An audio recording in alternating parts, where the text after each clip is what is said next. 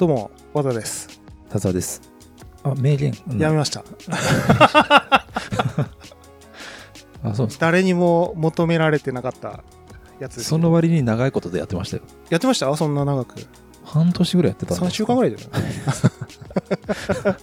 まあねその間リスナーの人からははい。あの名言探してる暇があったらダイエットしたらいいんじゃないでしょうかっていうねそのお叱りの声もいただいたりなっていう 本当ですよ、うん。あのなんか人の言葉を引用してなんか伝えるのはちょっとなんか卑怯だなっていうふうに最近今更。今さ説教臭いじゃないですか、ね、そうあの僕があのに苦手なやつだったと思って。考えてみたらさツイッターとかの、はいはいはいはい、うん。まあそれを引用して自分のコメント添えるならまだしもそう。あの貼るだけのそうそうそうそうそう、やつあるからね。そうそうそうそう。名言ボットみたいなね、うんだちょっと自分の声で咀嚼してちゃんとエピソード中にそういうのはいはい。話した方がいいかなと思って、うん。ということで、はい、ちょっと長々と僕の趣味の時間に付き合っていただいた 皆様には申し訳ないんですけども、はい、ちょっとエピソードとして伝えていきますんでこれからは。行きました？多田さん。佐藤柏店佐藤柏店はい。それ存じ上げないですね。知らないですか？なんか結構ね、まあ、ちょっと言い方があれですけどバズってるというかななんかお？なんか随分話題になってるなみたいな。うん。でなんかねいろんなその YouTuber の人とかポッドキャスターの人が取り上げててうん。まあちょっとその僕もね言うてもデザイナーというかなのでちょっと今日は佐藤柏さんの話をちょっとなんか乗っかる形であれあれなんですけどうん。ちょっと話してみたいなみたいなはいはい。感じで。佐藤柏さんっていう方はまあなんとなく名前はそうですね。聞いたことありますかね？うん。はい。まあデザインのテイストもなんとなく知ってます。デザインのテイストもね、ううん。んまあ、あの結構あの J−POP のねアルバムのカバーとかもデザあデザインしてたりするんでそういう流れでももしかしたらご存知かもしれないんですけどもあの、まあ、大変こう日本で有名なうん。アートディレクター、うん。まあ、デザインを監修する人みたいなうん。仕事ですね、の方で。でまあ本当にアートディレクターっていう仕事がもう、えー、とかれこれですね。15年以上前になんか日本にそういうアートディレクターって仕事あるらしいよみたいな感じで出てきた言葉なんですけど、うん。まあ、草分け的な、まあ、なんだろうこの人がちょっとそういう意味でアートディレクターって仕事を紹介したようなところはあるかなって思う、まあ、有名なアートディレクターの佐藤柏さんですね。で、なんかこの人どんな仕事をしてきたかっていうのをちょっと軽くあの本題に入る前に話せればなと思うんですけど、えっ、と、一番やっぱね、有名なのはユニクロ。うんユニクロのロゴですね。うん今のロゴ。赤くて、あの、カクカクしてる。うんあとは、えー、と付随して同じファーストリテイリングのブランドですけど GU とかでユニクロのねロゴはねこれは結構センセーショナルでしてもうあれ結構前ですよね十何年前かな、うん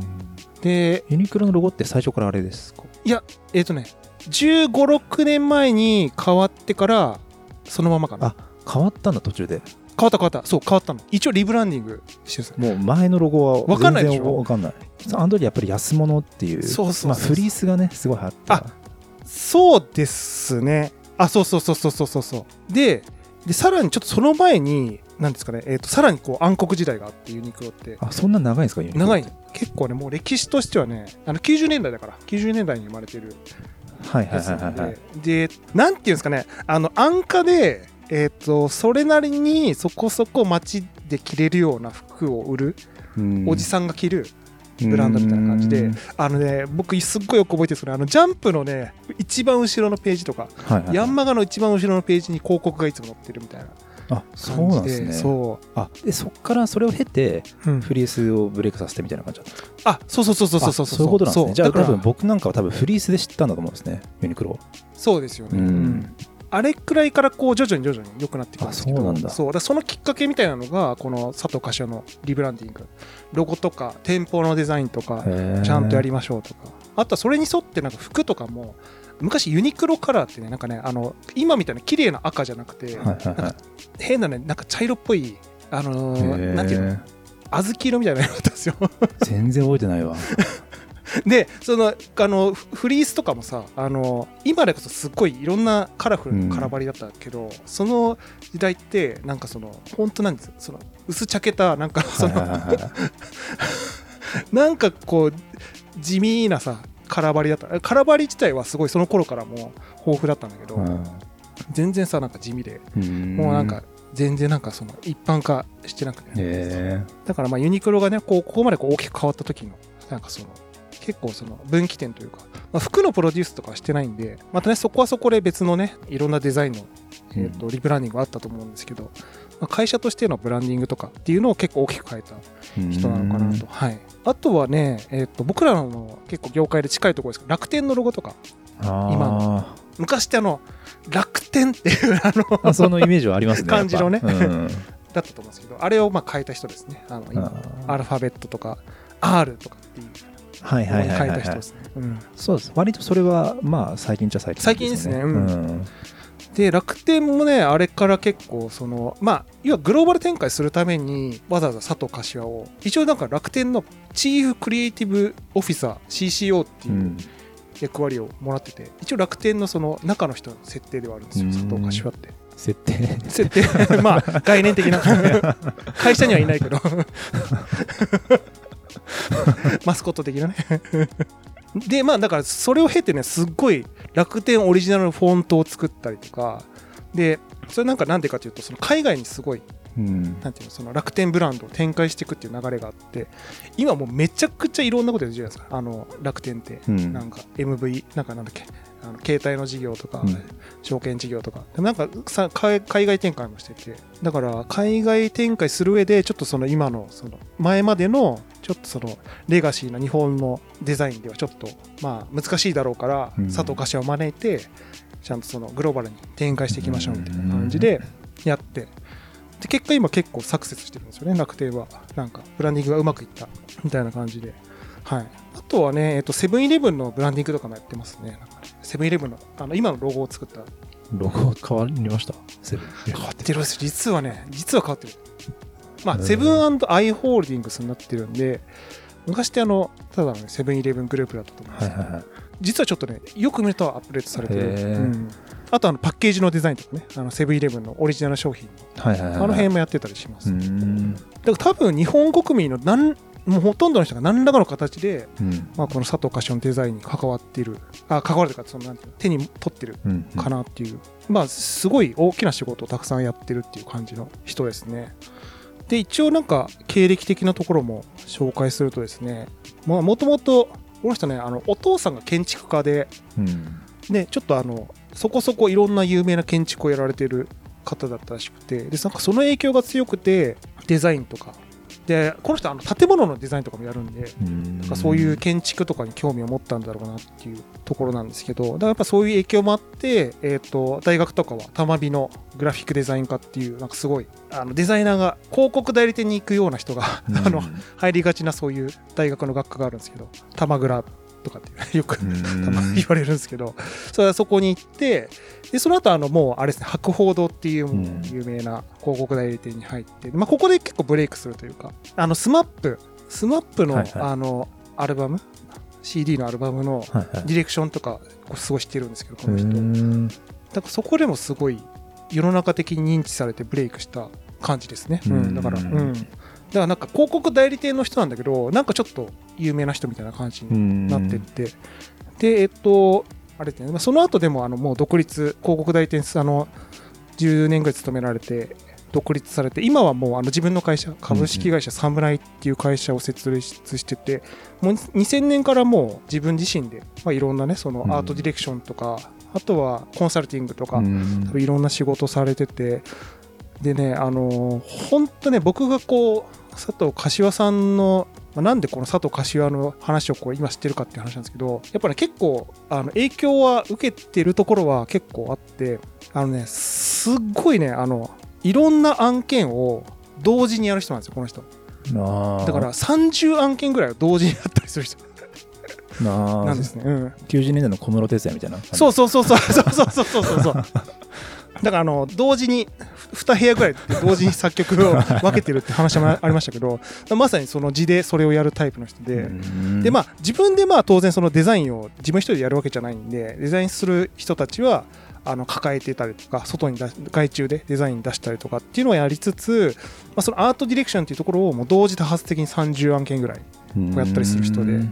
だね案件の数が半端ないですよ本当にもう。ん。だからまあなんでこんだけ名前がこう世に知られてるかっていうとそれで数をこなしてるっていうところはあってやっぱね僕はだからそのなんかデザインのそのテイストとかそのデザイン自体をすごいリスペクトしてるっていうよりはなんかそのすっごいスピード感で案件をこなせるなんかそのスピード感とやっぱ総合力みたいなところに敬服しておりまして。うんうん。なんかねプロフェッショナルであるじゃないですか番組 NHK の、はい。とかでも結構取り上げられてるんですけどなんかでもすすごいですね。なんかか会議だけやってそうな感じなんだけど実はちゃんと作っててでなんか半年くらいでなんかすっごい建物できててみたいな。だからそのグラフィックデザインだけじゃなくてこの人のすごいとか建築とかもうリアルプロダクトとか携帯作ったりとかなんか本当いろんなデザインをしかも同時にできるみたいなところがなんか僕はまあすごいなと思ってて、うん。でまあそのなんかそういうのに、ね、結構影響を受けたみたいなところはあるんですけど。あの佐藤柏さんというのはアートディレクターとしても実際に自分で手を動かしてることはないってことなんですか？自分でもやってる？自分でもやってるっていう話はあるんですけどもただもうあれですね。本当にでも多分そのデザインするにしてもその上流から下流の工程って結構いろいろ分かれれてると思うんですけど、本当上の部分ですね。やっぱそのの例えばそのウェブとか UI とかだとワイヤーフレームとか、骨格の部分を作るみたいなところをやられてたりとかはあると思うんですけど、で本人がいられでなんかポチポチしたりはしてない してるのかな？今してたらすごいねあの感動しますけどねちょっとねあの丸のサイズを変えたりとか。でもあの最初あのロゴとかってこの人もともと設計家のお父さんがいるんで建築家のお父さんがいるからすっごいぴっちり設計図書くんですよ。あのロゴとか作る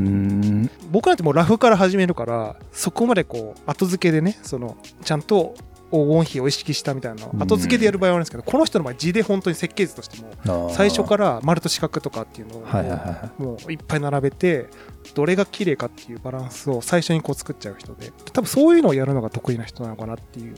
感じですかね、うん。あとやっぱプランニング。やっぱコンセプトを考えるのが得意な人なんで、はいはいはいはい。だから結構そのなんだ例えばさあのユニクロとかだともうあのあれですよね。結構店舗とか建物のデザインの方最近力入れたらすごくて。最近だとあの横浜のだっけ？横浜の方にその商業施設があるんですけど、その中にあのユニクロパークっていうユニクロの店舗と公園がすごい混ざってるすっごい結構複合的な施設うん。作ったりしてそのデザインとかあの、まあ、それはちょっと有名な建築家の人とコラボレーションしながらでしたけど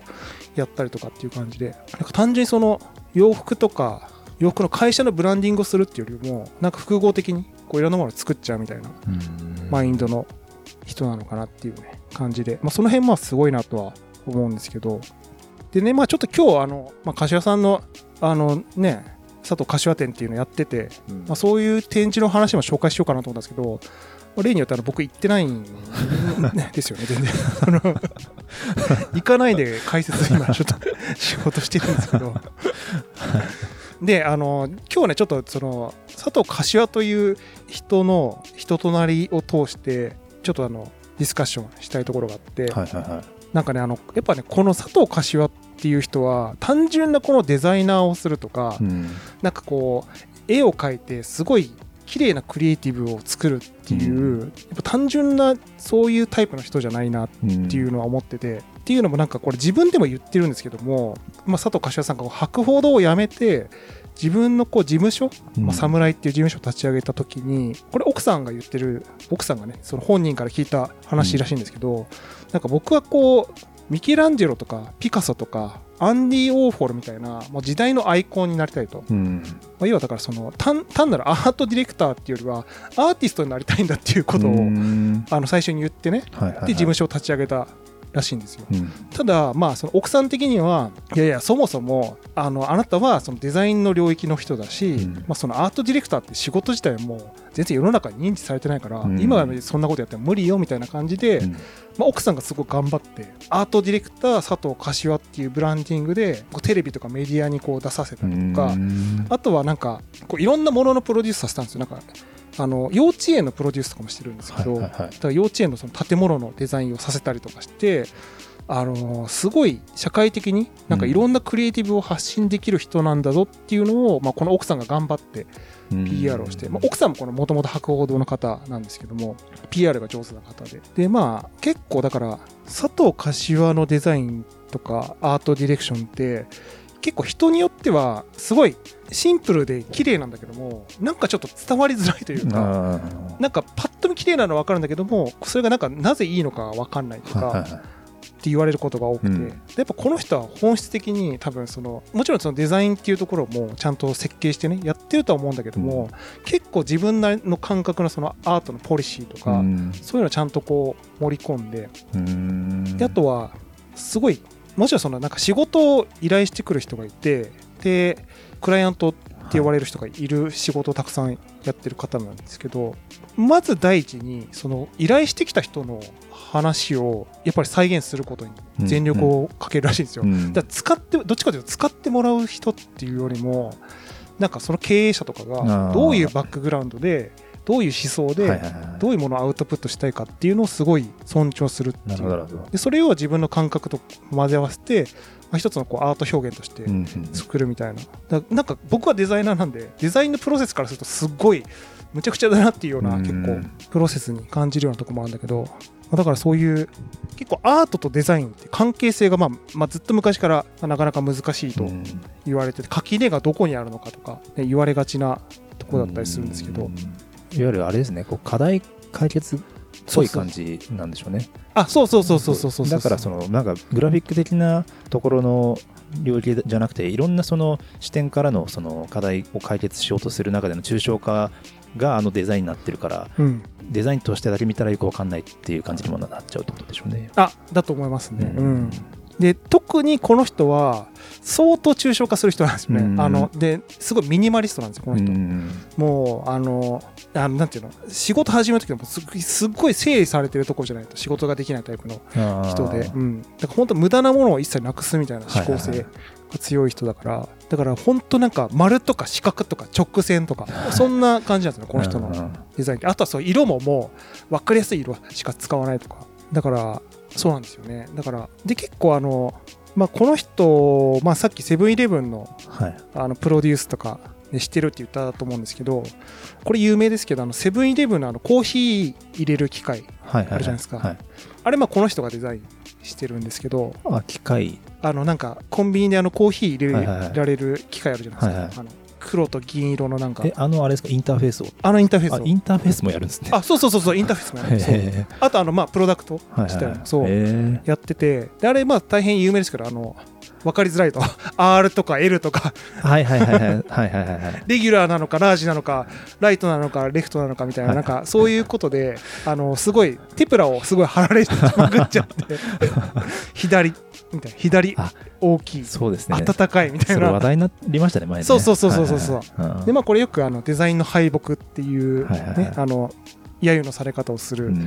代表例と して言われてるんですけど、はいはいはい、あれなんか本当もう抽象化概念のなんか最たるものだなというか、確かに、うん、その辺はね僕も UI 作るからそこはよくわかります、そういう確かに、うん、僕思うんですけどそういうあの UI が出来上がった時に、うん、自分でうんってなったりしないもんなんですかね。いわゆる使い勝手が悪いというものを作り上げてしまった時に、うん、まあ、それは気づかないからそうなっていや分かっててやってるんですか、ね、分かってる可能性のが僕は高いかなと思ってて、はいはいはい、でもやっぱりあれにこだわるっていうのはやっぱりその佐藤柏さんっていう人となりとして、まあアー、はいはい、アーティストとしての佐藤柏さんと、はい、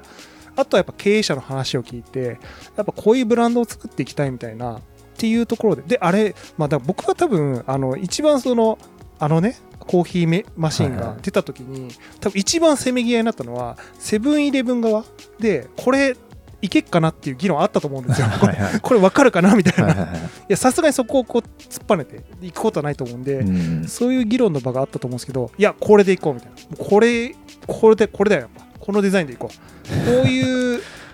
デザインで店舗もやってデザインしていくからこれでいこうみたいな感じで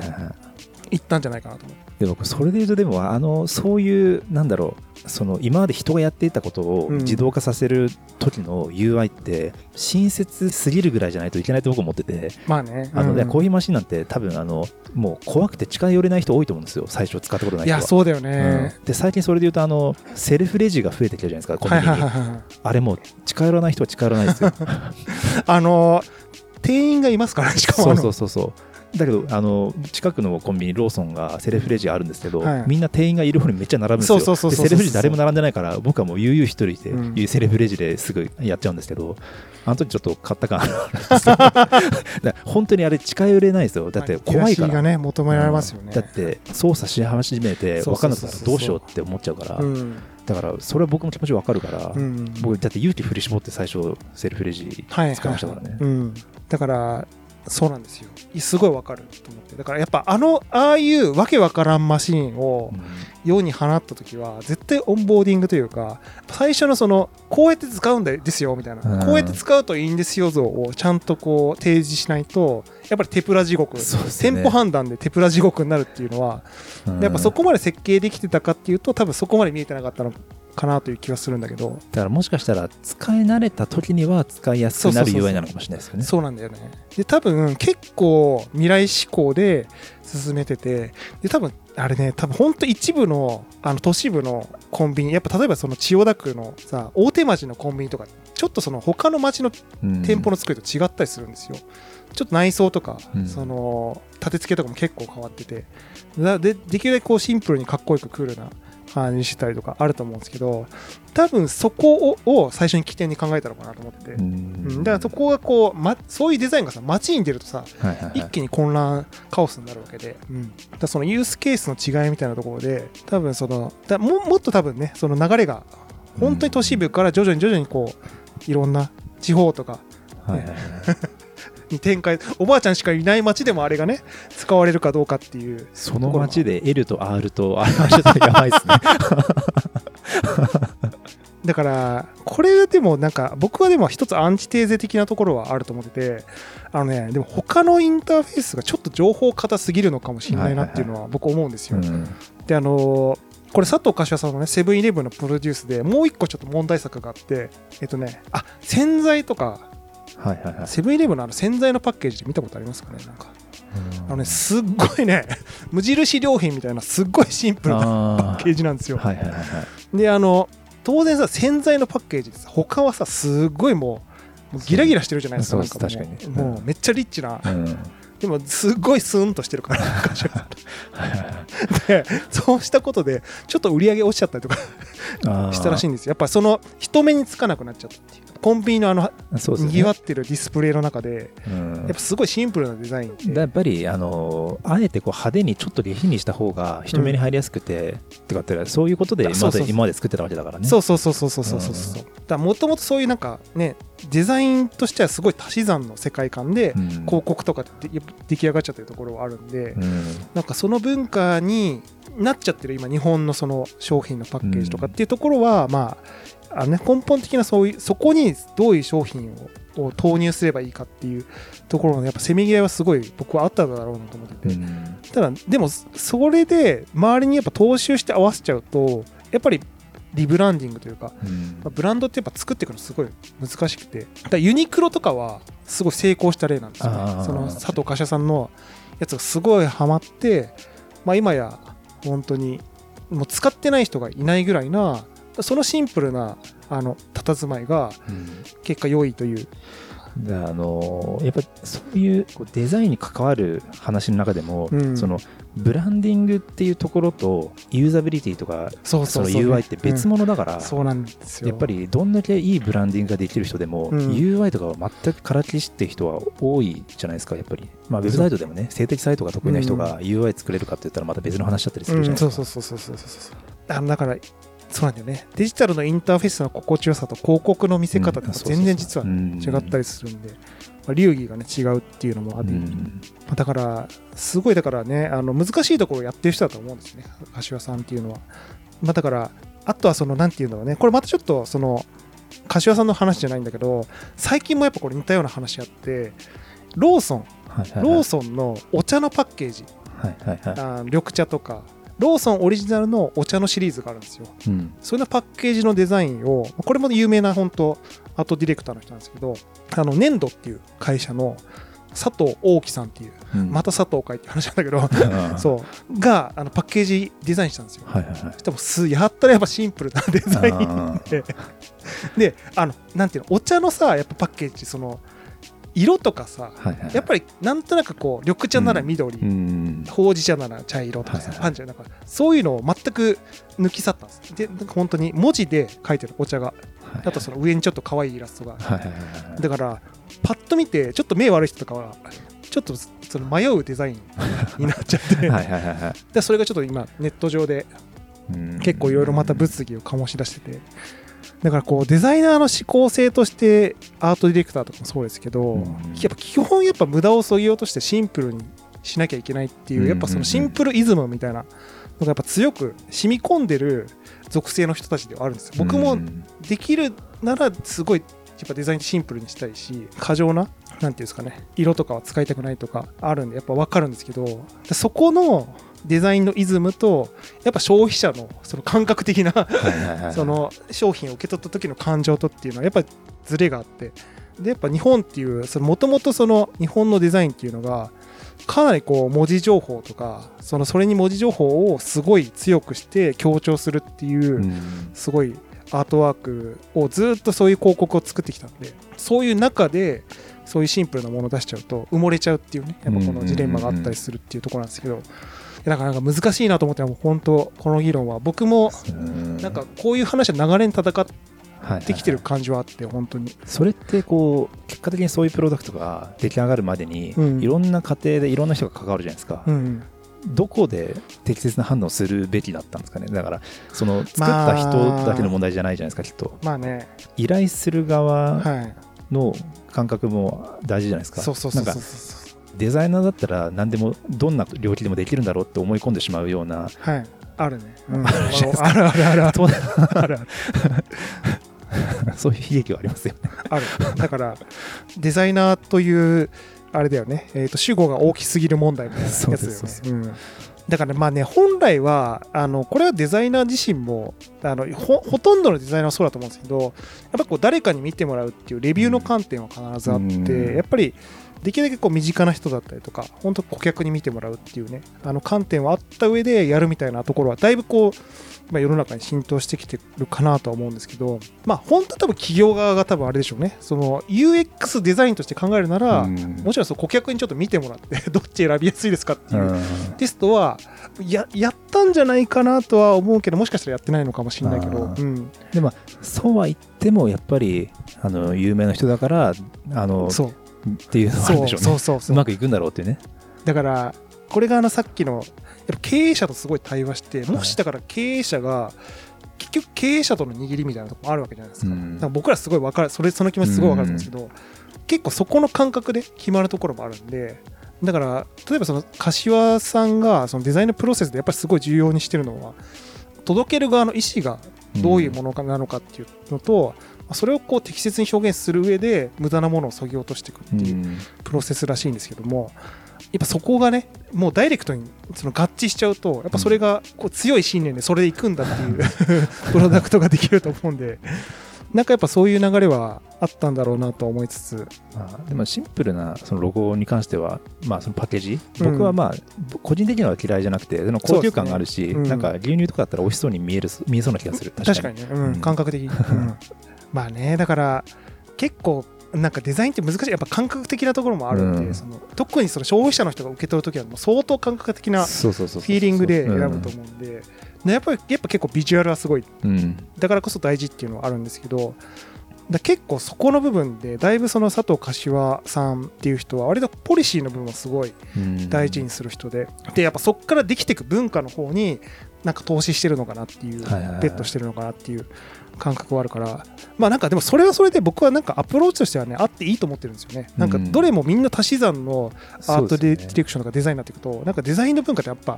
あんまりこう発展していかない気がするんで、確かにこうだから佐藤柏さんみたいなアプローチでデザインを作る人が結果的にはブームとかものブームを作っていくから。そうそうそうそうそうそう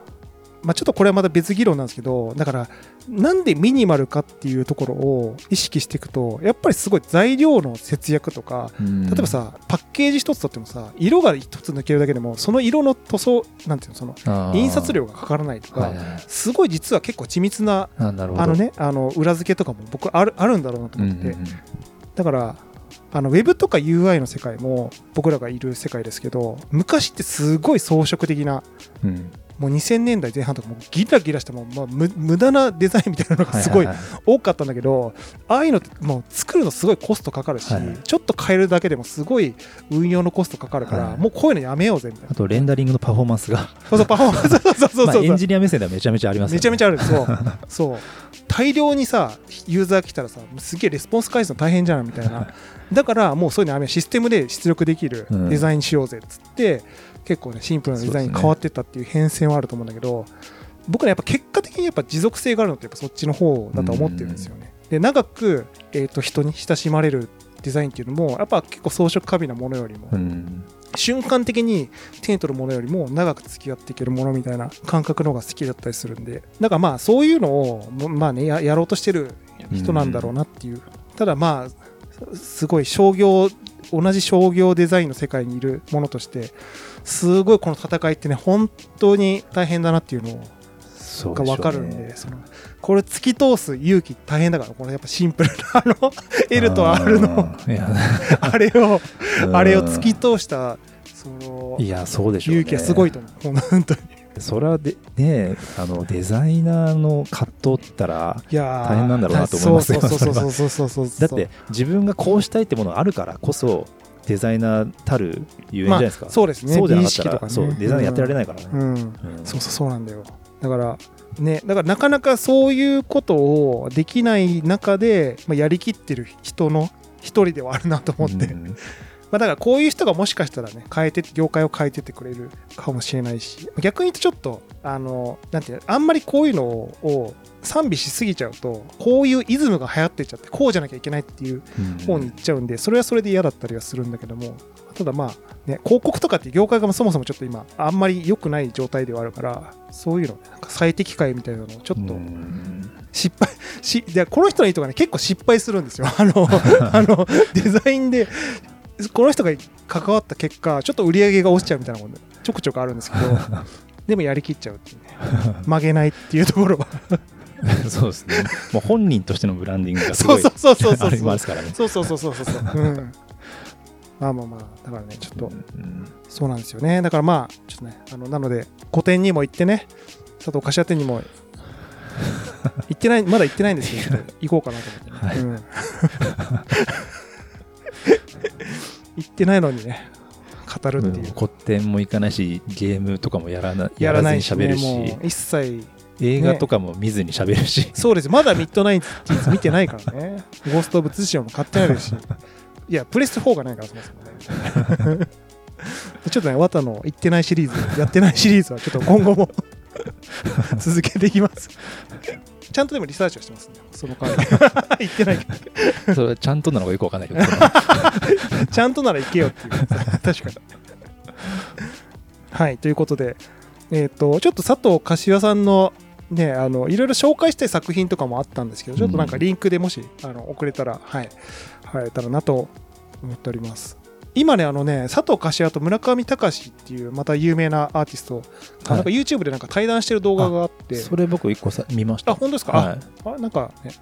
うん、面白い、なんか面白いこと。佐藤柏の19の質問みたいな動画 あった。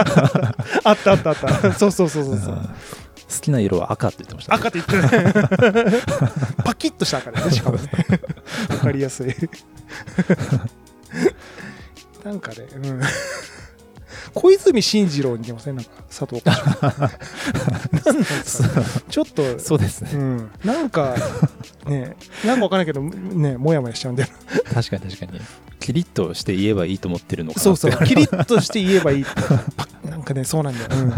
えっとねそう。なんかね分かりやすい見た目してるよね。そうですね、うん、はいというところで。